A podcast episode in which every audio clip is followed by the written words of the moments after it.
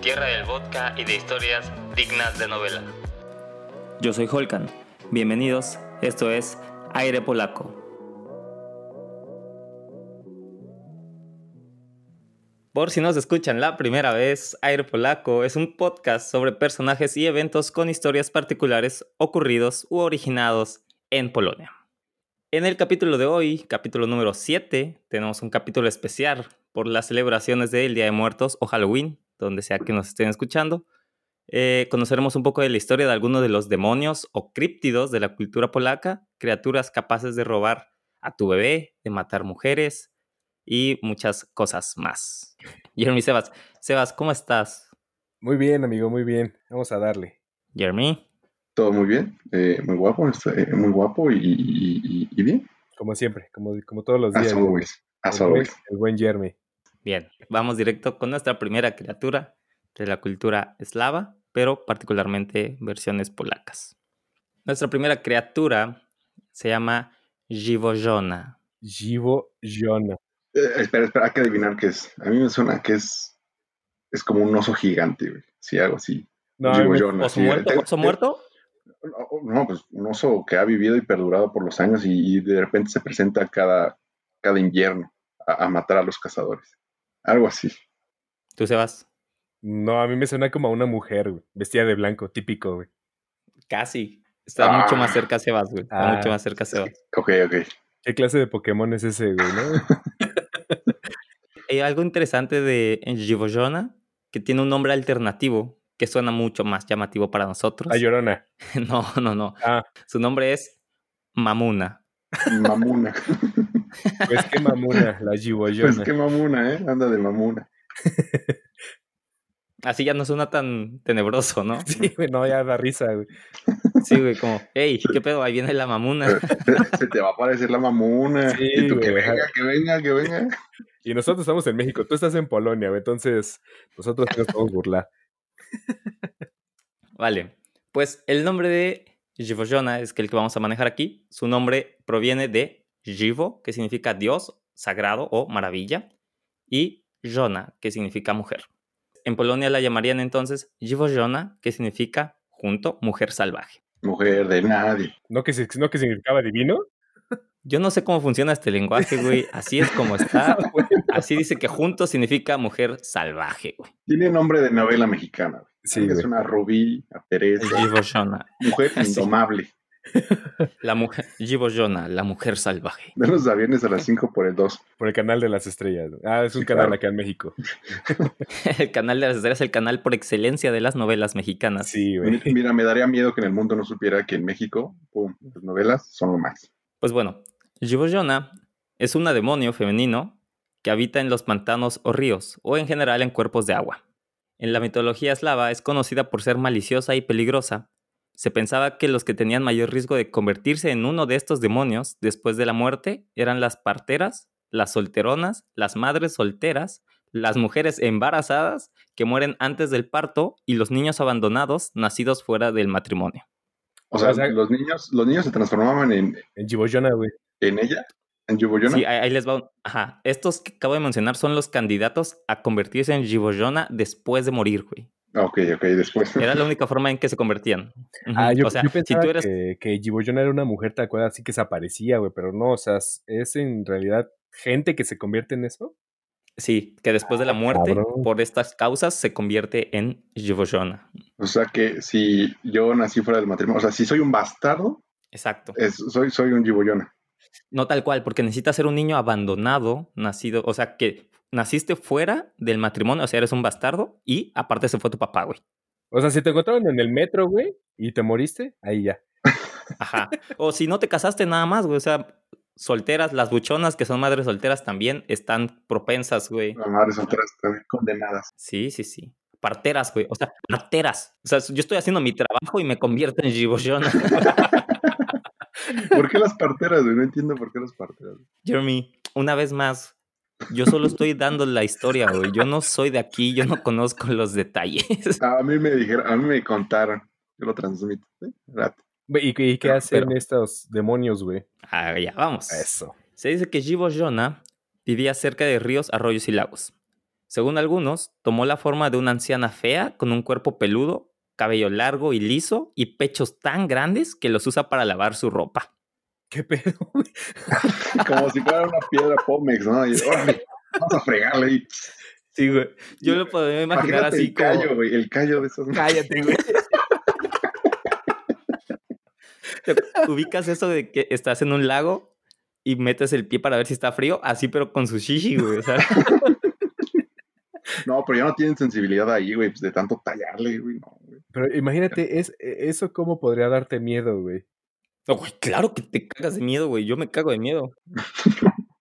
Un chingadazo, güey. A ver, un chingadazo de eso, güey. ¿Cómo no te va a dar miedo? No, tan duro como para tallar la ropa, güey. No, este cabrón. Pues bueno, Giorgione también lleva en la cabeza un sombrero rojo con una ramita de helecho adjunta. O sea, tiene estilo. Sí, güey. El puro style. O sea, la reconoces. Si la ves, la reconoces. Sí, sí, tú la ves, ya sabes que Te cagas de miedo. estás a su merced. Sí, Va. sí, sí. Se decía que Giorgiona secuestraba bebés humanos justo después de que nacían y los reemplazaba con sus hijos propios, conocidos como expósitos o polimorfos. Un polimorfo puede ser reconocido por su apariencia poco común. Tiene un cuerpo desproporcionado, a menudo con algún tipo de discapacidad, así como por su maldad. Los polimorfos eh, tienen un abdomen enorme, una cabeza inusualmente pequeña o inusualmente grande, una joroba, brazos y piernas delgados, un cuerpo velludo y largas garras.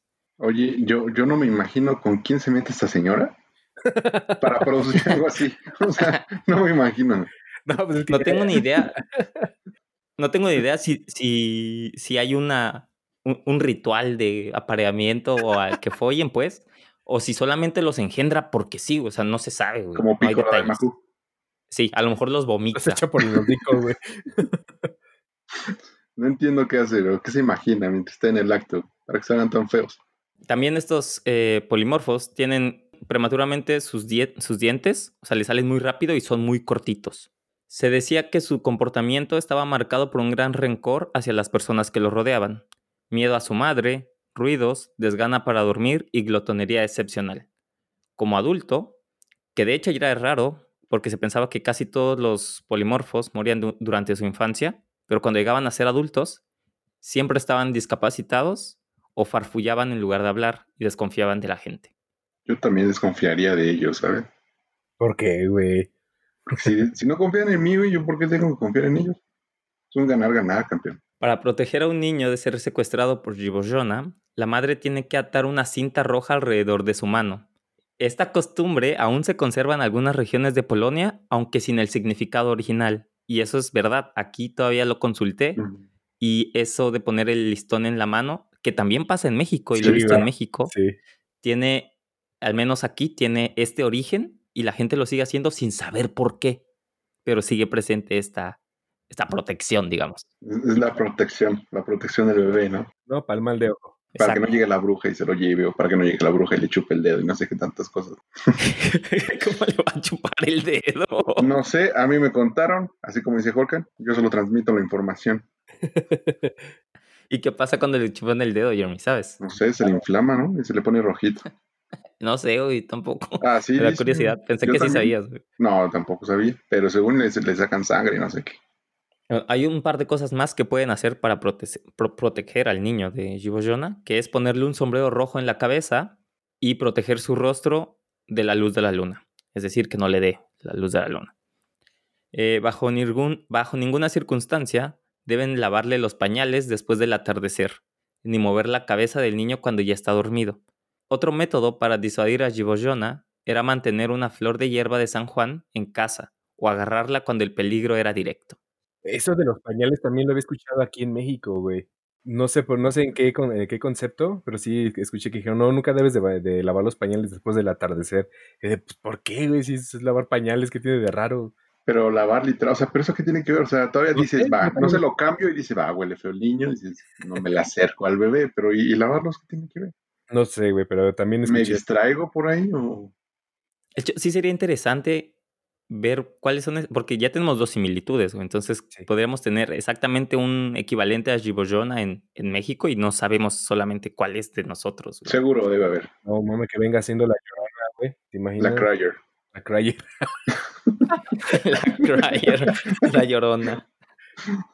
Bueno, sin embargo, incluso si Givorgiona lograba llevarse a tu bebé, todavía había una manera de recuperarlo.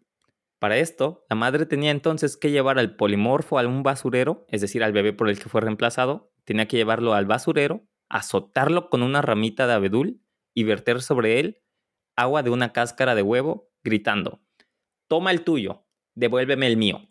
Momento en el que Giboyona normalmente se compadecía de su descendencia y se lo llevaba lejos, devolviendo el que ella robó. Verga, güey. Acá levantas una alerta Amber y ya estuvo, güey.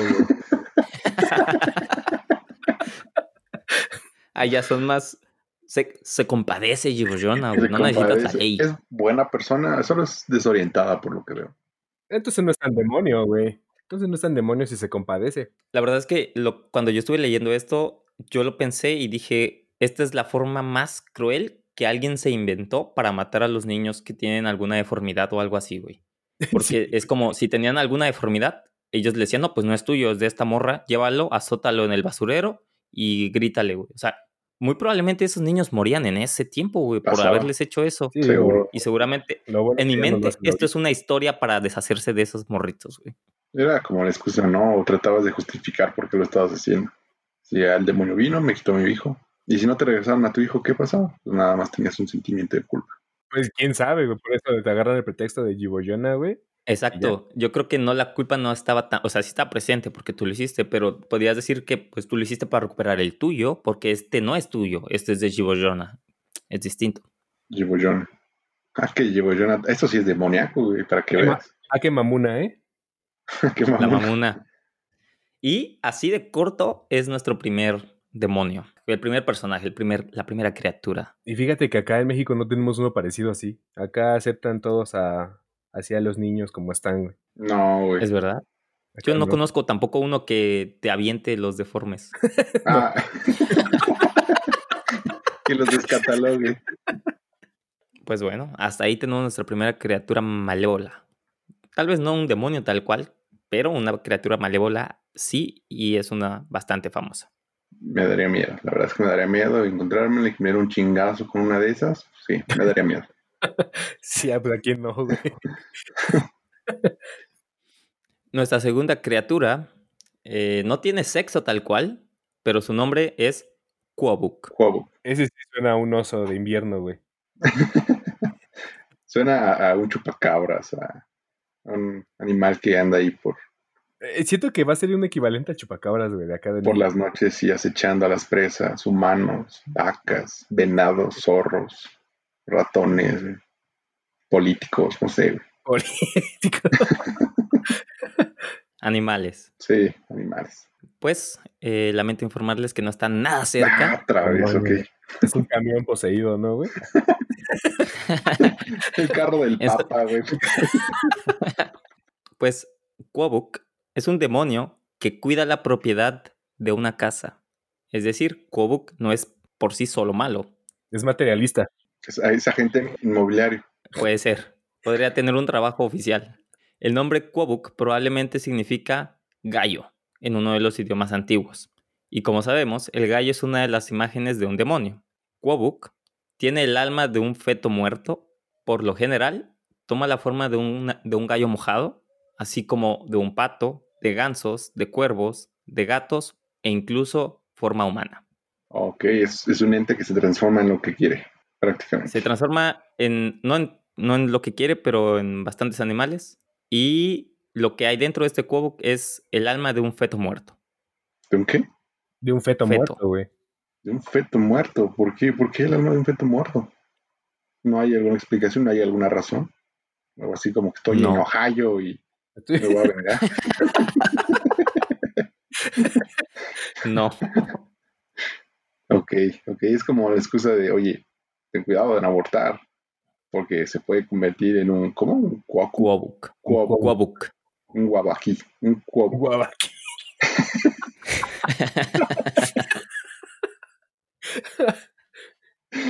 En un cuabuc. La creencia en Quabuk estaba principalmente viva en las regiones del sur de Polonia. Quabuk podría ser atraído a casa tentándolo con comida o adoptando a un gallo. O sea, el gallo es él, o adopta el gallo y él suplanta el gallo. Ajá, es como o le das comida esperando que venga, porque de alguna forma a este ser todo el mundo lo quería tener en su casa, lo querían atraer. Entonces lo hacían dejándole comida o adoptaban a un gallo esperando que el gallo realmente ya sea un Quobook. Ah, o sea, él lo usaban de protección a, a su casa, para que no nadie, nadie se metiera, nadie hiciera desastres. Ok, ok. Y sus comidas, sus comidas favoritas eran huevos al horno o fideos. No, no tengo ni idea de dónde sacaron que esa era su comida favorita. gallo con su maruchen ahí, picando Ah, sí. tirita por tirita. También se sabe que esta criatura ama la comodidad, por lo que tiene que ser mantenido y duerme en un barril lleno de plumas. Cómodo, el muchacho cómodo. Sí. También era posible cultivarlo o crear tu propio Quoke. Para eso, tenías que enterrar un feto abortado en la puerta de tu casa, Pedo, güey. ya que después de siete días se convertía en un Quoke. Verte, eso sí está muy, Ese sí está muy creepy, güey. muy raro, ¿no? Sí, ¿no? Muy creepy, muy raro. Sí, como voy a enterar a- al feto. No, está muy raro. No tengo algo que comentar. Ya, ya acá en México sí de plano no hay nada parecido a esto, güey. Pues bueno, el Quobook se ocupaba de multiplicar la, la fortuna del casero. Por eso es que todos lo querían. Sin embargo, la manera en que lo hacía era bastante particular, pues lo lograba robándole a sus vecinos. Eso. Entonces No. era una bola de robadera entre todos, ¿no? Si todos tenían uno. Todo el mundo quería un. Quobook porque ladrón que roba al tú- ladrón. tú tenías el tuyo y te hacías rico mientras le robabas a tus vecinos. Y si tu vecino tenía uno, güey, imagínate. Era duelo de Quobux. Una batalla de Quobooks, exacto. Era a ver quién cosechaba más en su casa. A ver quién, quién más salía más Brian, ¿no? ¿Quién salía más Brian? Sí.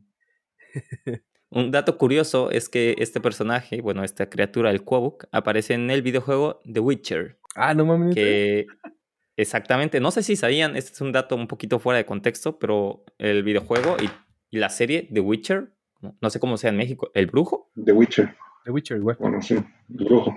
es, es polaco. El videojuego es polaco, el- los libros son polacos, entonces hay muchas de estas criaturas dentro del videojuego. Oh, Ah, mira.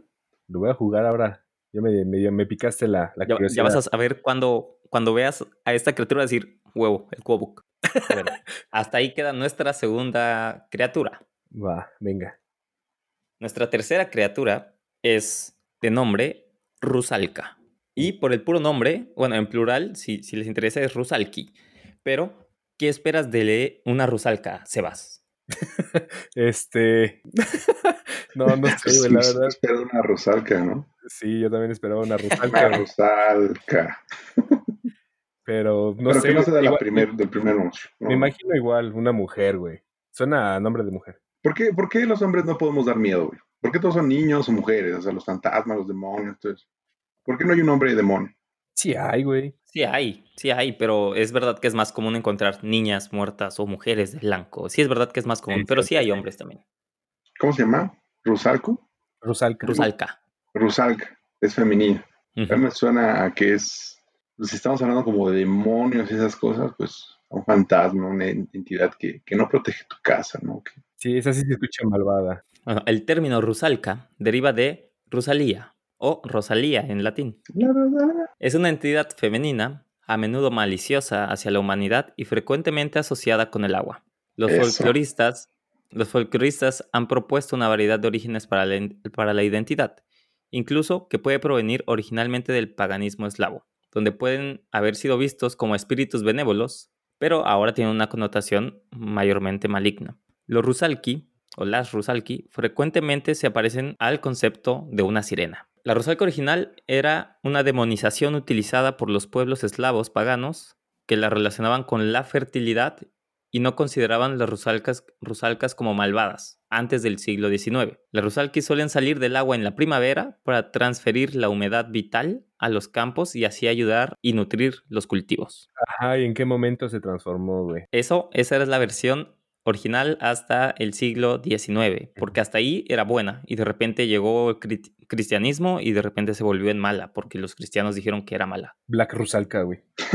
Eh, en las versiones posteriores, una rusalka es un ser inquieto y peligroso, que ya no está vivo, asociado con el espíritu inmundo. Son mujeres jóvenes que se suicidaron ahogándose debido a un matrimonio infeliz, porque pudieron haber sido abandonadas por sus amantes o abusadas y acosadas por sus maridos muchos mayores, o que se ahogaron violentamente en contra de su voluntad, especialmente después de quedar embarazada de niños no deseados. Deben vivir su tiempo designado en la tierra como Rusalki. Sin embargo, la tradición eslava inicial sugiere que no todas las ocurrencias de las Rusalki estaban relacionadas con la muerte por agua. Pero, o sea, indirectamente todos estos demonios como que tienen eh, relación con los fetos, ¿no, güey? Y los no nacidos, no sé. Sí, ese es el tercero que tiene relación con Sí, un no nacido. O cosas con mujeres eh, Embarazadas. embarazadas, cosas así. Como Bueno. que le da mucho valor a la vida, ¿no? A- Sí, supongo que es eso, güey. Sin embargo, el propósito de la Rusalki es atraer a los jóvenes que seducen por su apariencia o su voz a las profundidades de dichos cursos de agua donde se enredarían con sus pies con un largo cabello rojo y lo sumergía. Su cuerpo instantáneamente se volvería muy resbaladizo y no permitiría que la víctima se aferrara a ellas para poder llegar a la superficie. Luego esperaba hasta que la víctima se hubiera ahogado o en algunas ocasiones lo mataban haciéndole cosquillas hasta la muerte.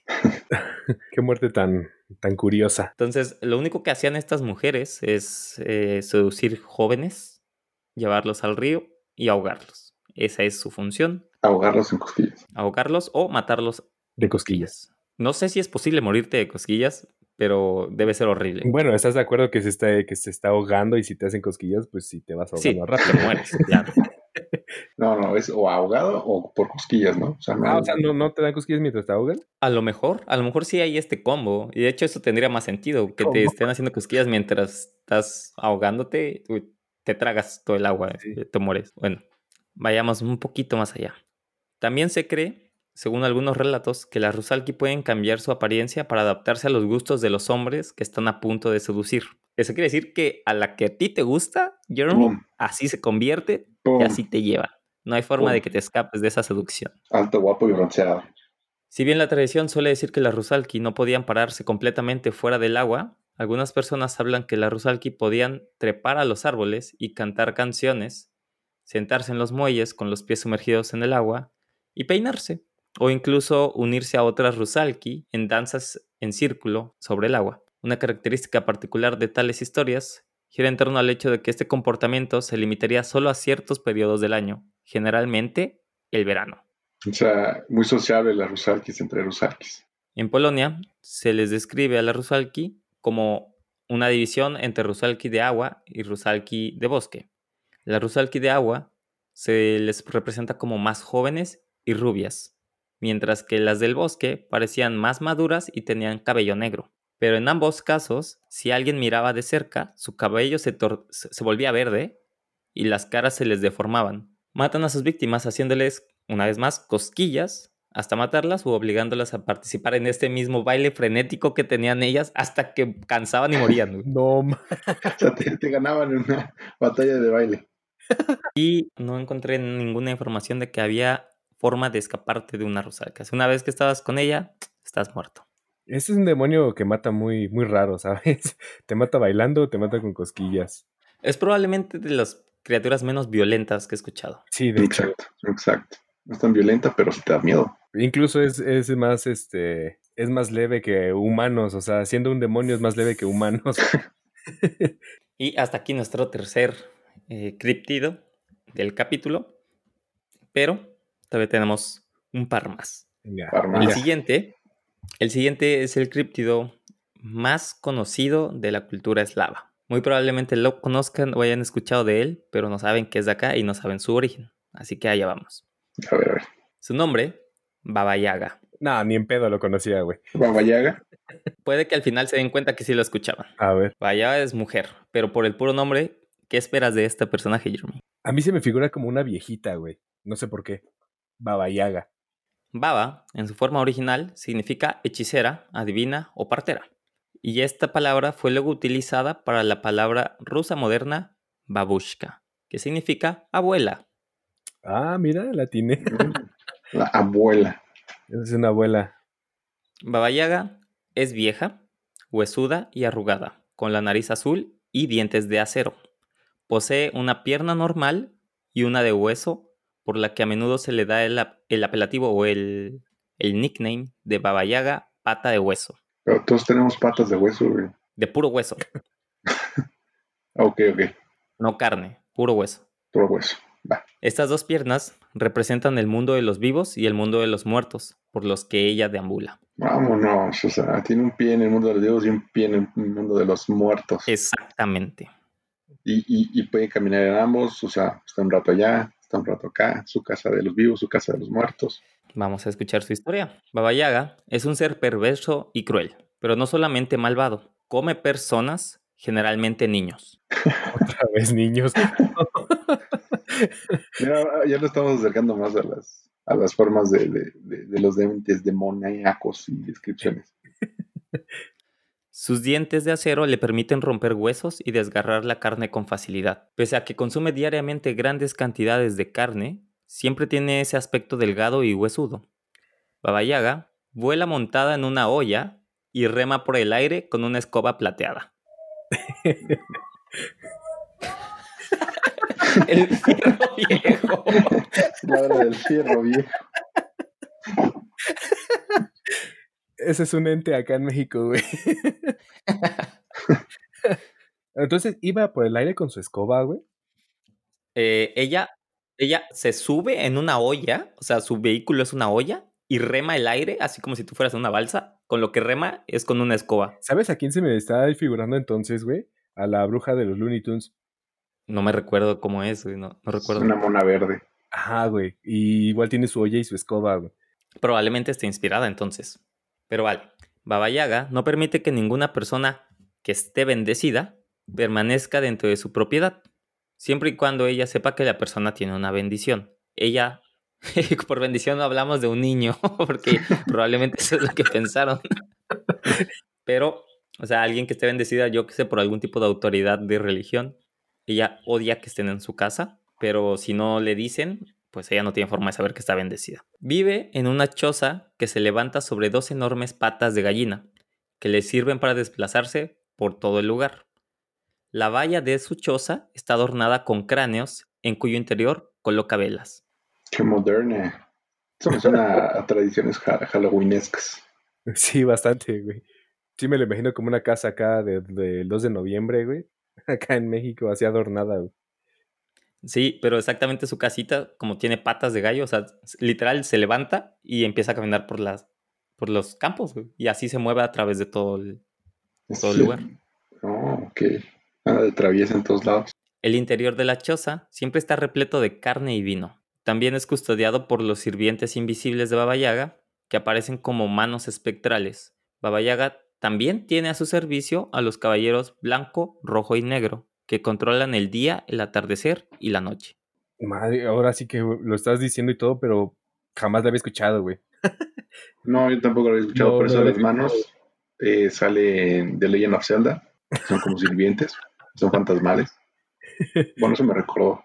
Baba Yaga tiene muchas influencias en muchas apariencias de videojuegos, de películas y Caricaturas. al final voy a hacer una pequeña referencia. A ver, venga. va, va, va. Baba tiene distintas facetas. En Bulgaria, por ejemplo, a los niños se les cuenta que si se portan mal, vendrá Baba Yaga para llevárselos con un saco y comérselos. Entonces, el coco. Ajá, exacto, güey, como el coco. El güey. coco o el ropavejero. O la combinación de ambos, güey. Solo que el ropa vejero en México sí está vivo. Si está vivo y no come carne humana. Bueno, hasta donde yo sé. También se cuenta que envejece un año cada vez que se le hace una pregunta y que para rejuvenecer bebe un té hecho de las extrañas rosas azules, por lo que recompensa enormemente a las personas que le traen alguna de estas rosas. Si bien Baba Yaga es un ser despiadado, no es totalmente cruel, y se sabe que incluso ofrece ayuda a quienes se encuentran perdidos en el bosque o necesitados de consejos, por lo que se le considera como una especie de personaje neutral maligno. Sin embargo, también disfruta de comer carne humana y muchas veces secuestra personas para alimentarse de ellas y agregar sus cráneos a la colección que adorna su valla. Madre. Entonces, por lo que hemos estado viendo y por lo que estuve leyendo, Baba Yaga es como si estoy de buenas, te va a ir bien, te voy a ayudar, si estoy de malas, te vas a morir y vas a adornar mi casa. Pero también si le caes chido, ¿no? Debido a su popularidad, Baba Yaga ha aparecido en historias no eslavas. En la película del 2014 de John Wick, el personaje del mismo nombre, que es interpretado por Keanu Reeves, es referido por el líder mafioso como la persona que envías para matar a la maldita Baba Yaga. ¡Ay, perro! Así que parece que el único capaz de matar a, a Baba Yaga es Keanu Reeves. John Wick. ¿Mm? La bruja de la serie animada Dragon Ball, con el mismo nombre, Uranai Baba. Uranai Baba, puede ser una referencia a ella, puesto que esta también vaga entre ambos mundos, el de los vivos y el de los muertos. Oh. Y tenemos nuestro, nuestro último personaje. Hay muchos más, pero solo elegí un, un número limitado porque no podemos hablar de todos. Una segunda parte, güey, una segunda parte. Probablemente podríamos hacer una segunda parte, pero lo voy a pensar. Va. Uh, Este último personaje se llama Botnik. Bot- Botnik. No, Los Botnik, no sé por qué me suena, güey. los Botnik nacen de las almas de personas ahogadas y una vez más, fetos abortados. Fetos ahogados. Fetos ahogados. Fetos Fetos ahogados en cosquillas. Abortados, güey. Fetos abortados ahogados en cosquillas. Habitan todos los cuerpos de agua. Son responsables de las inundaciones de ríos e inundaciones de campos y prados. A menudo atraían a la gente entre sí, jugando acertijos con ellos, y la persona que intente hacer trampa adivinando el acertijo se ahogaba inmediatamente. Vieja, güey, que como igual está igual que las otras, la rusasca, ¿cómo se llamaban? la, la rusalca. Esa. Lo sacas. Que te hacían bailar y esta te hace acá, te mete esos acertijos. Un acertijo. Se dice que Botnik aparece como un anciano desnudo, con la cara de una rana, barba verdosa y pelo largo, con su cuerpo cubierto de algas y lodo. Generalmente, es que no puedo dejar de reír, güey. ¿Por qué? Sí, güey, ¿por qué? Porque es que cuando estaba leyendo esto, casi leo nalgas, güey. Es decir, con su cuerpo cubierto con algas de lodo. Y dije, no tiene sentido. De nalgas de lado. Sí. Qué modernos. ¿Qué tienes que vestirte de Halloween, güey? Voy a una vez más a la descripción. Se dice que Botnik aparece como un anciano desnudo, con cara de rana, barba verdosa y pelo largo, con su cuerpo cubierto de algas y lodo. Generalmente cubierto de escamas de pescado negro. Tiene patas palmeadas en vez de manos, cola de pez y ojos que arden como brasas ardientes. Este, este personaje me suena, pero no, no recuerdo bien. Es el personaje del lago de Pepito y Chabelo contra los monstruos, güey. es el güey que se la pasa.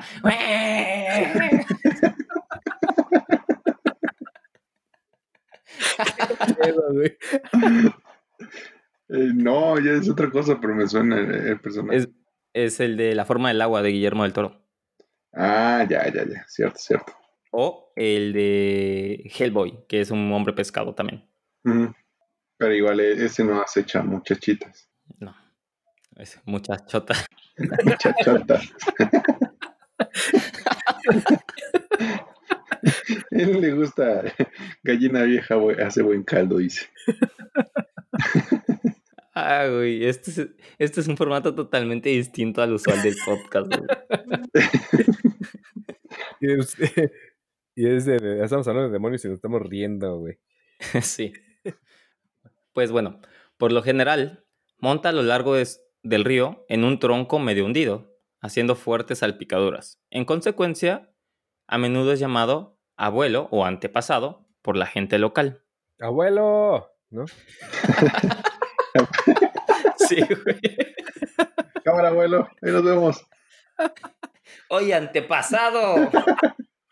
Cuando se enoja, el Botnik rompe diques, inunda los molinos y ahoga a la gente y los animales. Estoy en Ohio. Sí.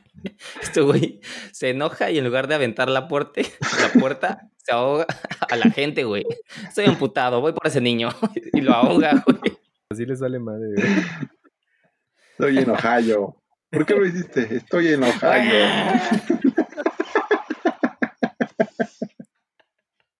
Oye, tranquilo, abuelo. Deberías de poner una foto de ese, de ese monstruo, pero el de Chabelo, güey. El póster del podcast. de. Lo voy a poner de la portada, güey. Sí.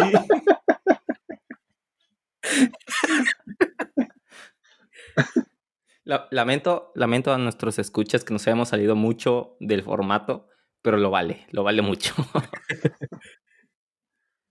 bueno, continúo.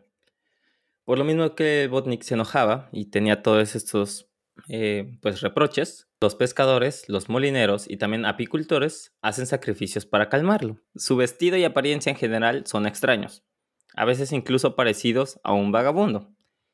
Camisas llenas de parches y sombreros raros. Pueden soportar permanecer durante horas fuera de sus estanques.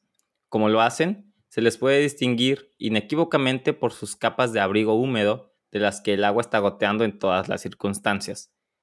Entonces, estos compitas salen, se ponen ropa de vagabundo y andan por las calles, pero su ropa está mojada pues para que no se sequen, güey.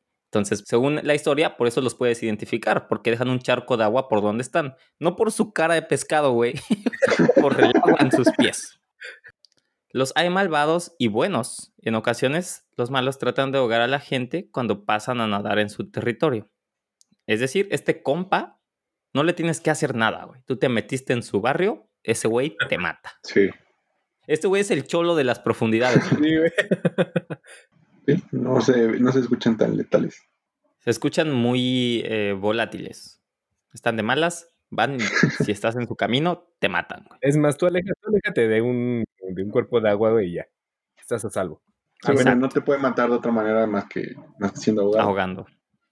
Y realmente esa es la historia de la mayoría, bueno, de todos los personajes que tengo. Ya pensaremos si tenemos un- una segunda parte sobre los críptidos o los, las criaturas de este lado del mundo.